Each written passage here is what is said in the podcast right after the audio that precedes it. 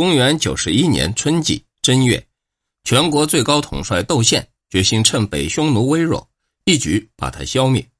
二月，派左校尉耿奎、司马仁上率领大军出居延塞，进击金微山，把北单于团团包围，大破北单于主力，俘落北单于的娘亲皇太后，斩明王以下五千人。北匈奴。于仓促当中逃走，不知去向。东汉远征军出塞五千多华里，才行班师。中原政府自从两汉王朝出兵以来，从来没有这一次攻击的那么远，抵达从来没有抵达过的地方。东汉政府封耿奎当数邑侯。最初，北匈奴单于既然向西北逃走，他的老弟左谷离王栾提于除建，自称单于，率领部众数千人。在普内海畔放牧，派使节到东汉边塞要求归附。窦宪主张派出使节封他单于，另设立北匈奴中郎将协助保护，跟对待南匈奴一模一样。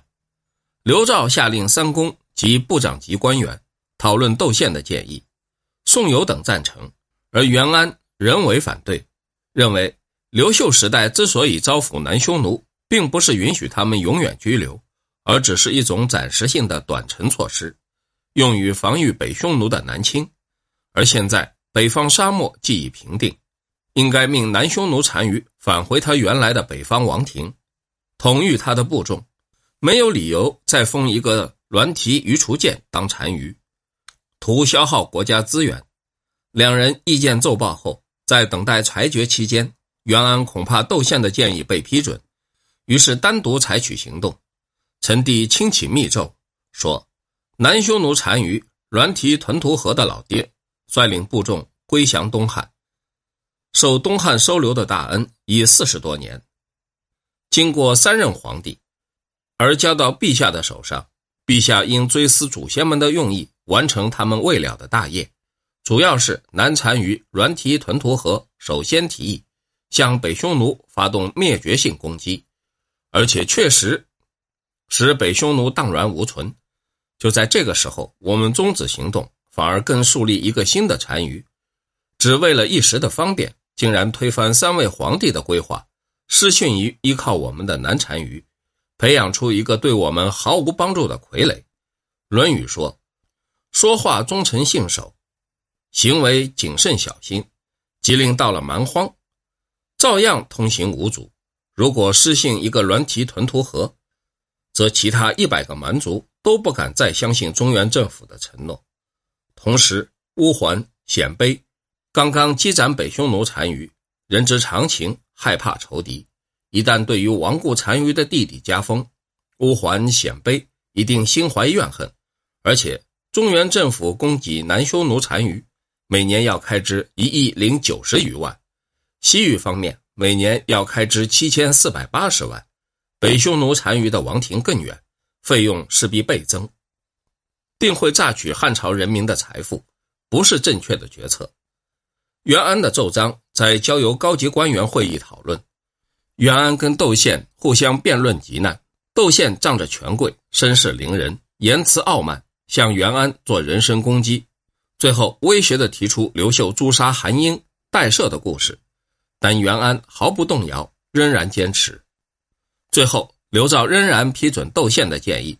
公元九十二年春季正月，东汉政府派左校尉耿奎颁布单于印信给栾提于除建，派中郎将任上持节驻屯夷吾，待遇跟南匈奴完全相同。公元九十三年，最初东汉政府采纳窦宪的建议，封栾提于除建当北匈奴单于。准备护送他回到北方王庭，正好中原政变，窦宪被杀，计划于是终止。栾提于除建于是拔营北返。刘肇派将兵长史王府率一千余骑兵，会合中郎将任上，共同追击，斩栾提于除建，消灭他的部众。冬季十一月，南匈奴修兰失足侯低单于栾提屯屠河逝世。二十九任单于阮提宣的老弟阮提安国继位，是为三十一任单于。阮提安国最初当左贤王，没有好的声誉。等到当了单于，二十六任单于阮提氏的儿子右谷离王阮提师子，依照习惯顺序转身左贤王。阮提师子勇敢善战，智慧过人，富于谋略。阮提宣和阮提屯屠和这两任单于都非常喜爱他的英雄气魄，数次派他率领大军出塞袭击北匈奴。办事后再次受到赏赐，连汉朝皇帝对他也都特别看重。因为这个缘故，匈奴韩国内部都敬重左贤王阮提师子，而不敬重单于阮提安国。阮提安国愤怒恐惧，阴谋除掉阮提师子。而新归附的北匈奴人原来远在北方，不断受到阮提师子的袭击，最后又被迫裹挟南来，对阮提师子。都很痛恨，阮提安国于是跟这些新归附的人秘密定计。阮提师子得到消息之后，提高警觉，就迁住到五原郡界。每逢王庭朝会，阮提师子都宣称患病，不去参加。度辽将军黄埔棱在得知杀鸡四伏的内情之后，支持阮提师子，不勉强他去参加。阮提安国大为愤懑。公元九十四年春季正月，度辽将军黄埔冷免职，东汉政府任命执金吾朱辉代理度辽将军。当时南匈奴韩国单于阮提安国跟汉朝派驻匈奴中郎将杜从不能和睦相处，阮提安国于是向东汉政府控告杜从。杜从指使西河郡郡长在中途把奏章扣留。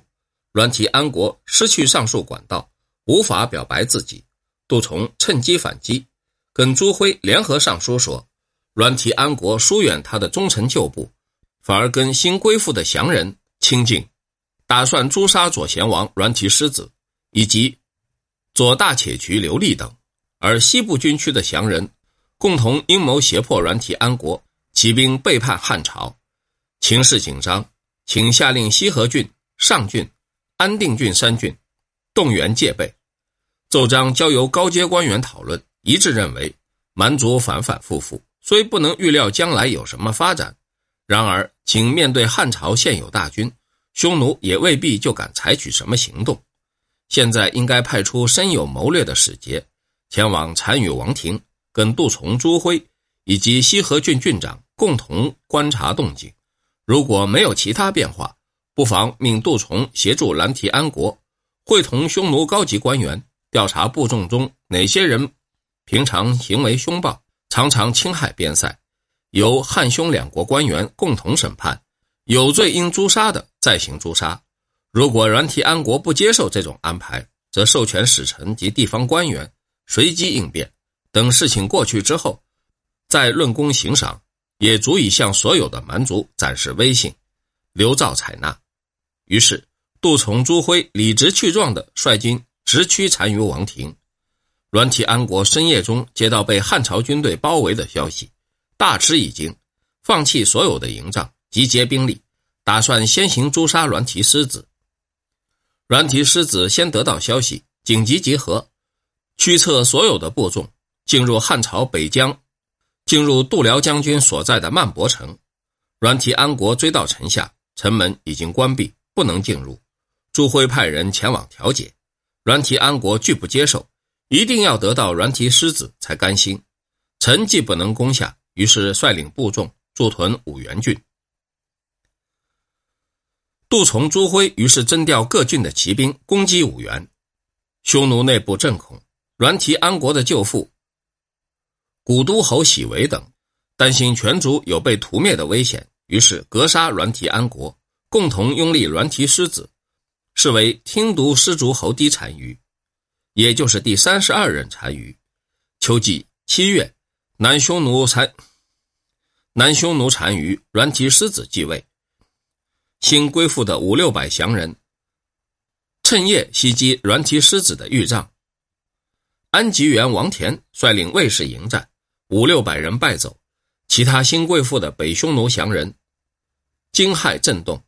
霎时间，所属的十五个部落，约二十余万人全部叛变，强迫阮提屯屠和的儿子奥迪日族王阮提冯侯当他们的单于，接着大肆屠杀抢掠，焚烧游亭帐幕，向朔方撤退，打算出塞往沙漠以北逃走。九月癸丑日，东汉政府任命光禄勋邓弘代理车骑将军，会同南越兵团越骑校尉冯柱代理度辽将军朱辉。动员左右羽林警卫军、北军五个兵团等各郡各封国射击手、边郡民兵，任上则率乌丸鲜卑部队共四万人讨伐叛徒。当时南匈奴单于阮提狮子跟使匈奴中郎将杜从据守牧师城，阮提冯侯率一万多骑兵正在围攻。冬季十一月，邓弘等抵达美姬，阮提冯侯。解牧师城之围，向满夷谷撤退。南匈奴单于阮提狮子派他的儿子率一万多骑兵，跟杜崇所率领的四千骑兵会合邓弘所部向西追击，直到大城塞，杀四千余人。任上率鲜卑乌丸部众在满夷谷截击，再大破叛军，前后共杀一万七千多人。阮提冯侯终于突出边塞，向西北逃入沙漠。中国军队不能追击，班师回朝。公元九十六年五月，南匈奴右温玉毒王乌居赞率众叛变出塞。秋季七月，度辽将军庞奋、越骑校尉冯柱追击，大破乌居战，把他的部众跟他新晋归降的匈奴部落约两万多人强迫迁移到安定、北地二郡。公元九十八年。南匈奴汗国廷都失族侯低单于阮提狮子逝世，二十八任单于阮提长的儿子阮提谭继位，是为万世失族低单于，也就是第三十三任单于。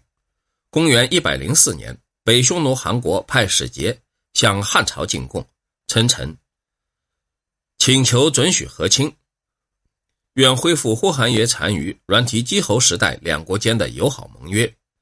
刘肇认为北匈奴平时并没有遵照过去的礼数，于是拒绝这项请求，但仍厚厚赏赐，只是不接见北匈奴的使节。公元一百零五年，北匈奴韩国再一次派使节到东皇进贡，致歉说韩国穷困，不能贡献更贵重的礼物，请求东汉派使节前往北匈奴。北匈奴愿派王子到东汉当人质。皇太后邓绥。遵照刘肇的决策，不做回答，仅只颁发赏赐。公元一百零九年六月，渔阳郡乌丸部落跟右北平郡胡人部落共千余人攻击代郡、上古郡。汉人韩从跟随南匈奴韩国万石失足低单于阮提谭到首都洛阳朝见，回国后向阮提谭建议：关东大雨成灾，人民眼看就要饿死。正是翻身之日，可以发动攻击。阮提谭相信他的判断，于是起兵叛变。九月，南匈奴韩国单于阮提谭包围护匈奴中郎将耿仲所在的美姬。冬季十一月，东汉政府任命大司农陈国人何西代理车骑将军，中郎将庞雄作为助手，统帅北军五个兵团，步兵南越。长水、射击以及延边各郡民兵共两万多人，又派辽东郡长耿奎率领鲜卑部队，跟各郡民兵西上，东西两路向南匈奴围城部队夹攻。东汉政府再任命梁敬行度辽将军事，庞雄、耿奎先攻击南匈奴傲见日族王，击败所属匈奴军。